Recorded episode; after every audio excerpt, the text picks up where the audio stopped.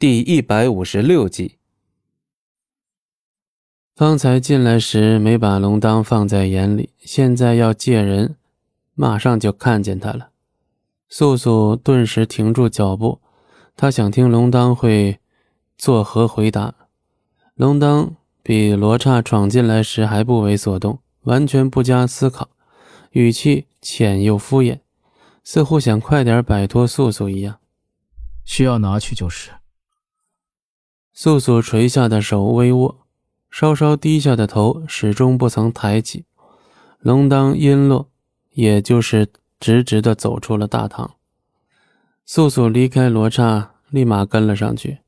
待大堂中只剩龙当一人，他下棋的动作一致，白棋不由自主的从他的指尖滑落，打乱了整个棋局。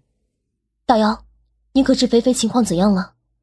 我也没看见那丫头。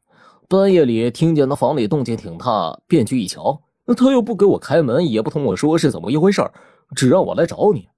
啊，苏姑娘，肥肥这丫头是有什么病啊？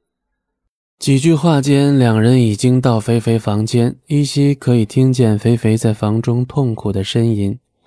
素素心中一紧，若是他进去，罗刹肯定也会进去。但肥肥眼角下的火焰花绝对不能在这个时候被发现。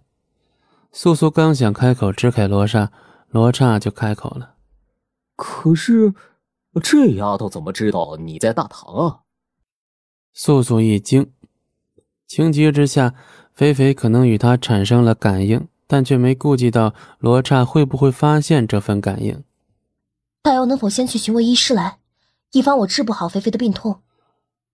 这罗刹也容易被其他话题带入，立马按素素的话去找医师了。素素心里很心慕菲菲，有个这样不问一切为她付出的人。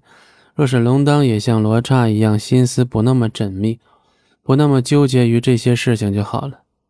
收回思绪，素素推门进入，撞入素素眼中的是房内的一片狼藉。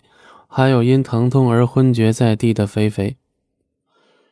菲菲情况是越来越严重了。素素扶起在地上意识模糊的菲菲，四处寻找房中是否有枯寒井水。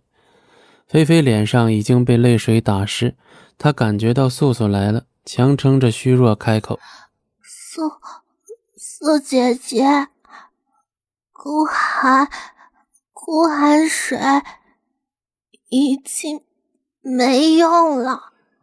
素素手上的动作一顿，连哭喊水都无法抑制火焰花的蔓延，这下还有什么办法能帮他隐藏下去？为了让肥肥不再那么担心，即使素素自己也很累，但还是勉强扯出一抹微笑，在肥肥身边坐下，柔声说：“没事的，哭喊水没用了，我们再找新的办法。你先好好休息。”苏姐姐，你放弃我吧，苏姐姐，我早就应该跟王坦白我的身份，就算王要送我走，或者是杀了我，也比现在这样好受。你说是不是啊？素素心里很是心酸。他和肥肥同为被天下人唾弃的浩劫，这种心情他再理解不过了。也是因此，他绝对不会放弃肥肥。他们之间莫名的羁绊，让素素渐渐喜欢上了这个天真无邪的小姑娘。在肥肥身上，他总能看到七年前百里暮雪的样子。在肥肥还是炼妖时，龙当就在他的身边。恐怕也是因为他纯真浪漫的笑容，像极了那个让他念念不忘的百里暮雪吧。